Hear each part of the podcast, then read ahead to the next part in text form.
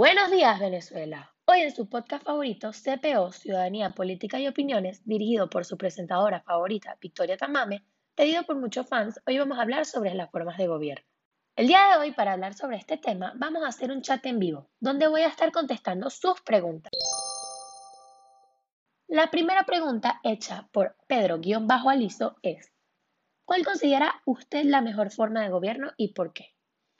A mi parecer, la democracia es la mejor forma de gobierno, ya que si bien ningún sistema de gobierno es perfecto, pero esta defiende la autonomía del pueblo, el derecho del pueblo a escoger, esta permite que el pueblo exprese su opinión y sea escuchado, así creando como un balance entre líder y pueblo para poder alcanzar objetivos comunes.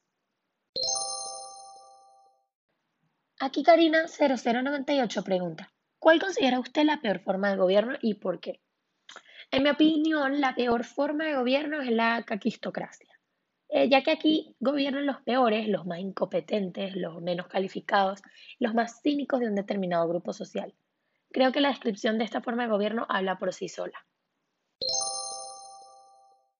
Aquí una pregunta muy buena hecha por Jesús T02 dice, ¿Cuáles cree usted que son las causas o circunstancias que pueden llevar a una sociedad a respaldar a un gobierno autoritario que viole los derechos humanos? Bueno, al inicio, las razones o situaciones que tiene la posibilidad de llevar a una sociedad a ayudar a un régimen autoritario que viole los derechos humanos es que no se den cuenta de lo que están apoyando. Generalmente, los países que los apoyan son países con muchos inconvenientes económicos, problemas de seguridad, y escogen estos gobiernos que en inicio parecen democráticos, pero toman como excusa del autoritarismo el poder resolver todos aquellos inconvenientes del territorio. En los primeros días el pueblo se siente bastante apoyado, porque el gobierno a través de su autoritarismo pareciera que está solucionando los problemas.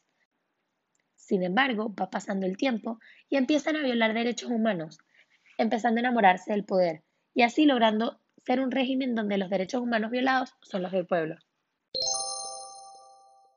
Y nuestra última pregunta, hecha por isabel.gómez.a, dice, si usted fuese candidata de la presidencia del país, ¿cuál sería su eslogan político y por qué? Bueno, yo creo que escogería el mañana es hoy, trabajemos juntos. Este porque representa que si trabajamos todos juntos hoy, el gobierno y el pueblo, pensando en un mejor mañana, todo será mucho mejor.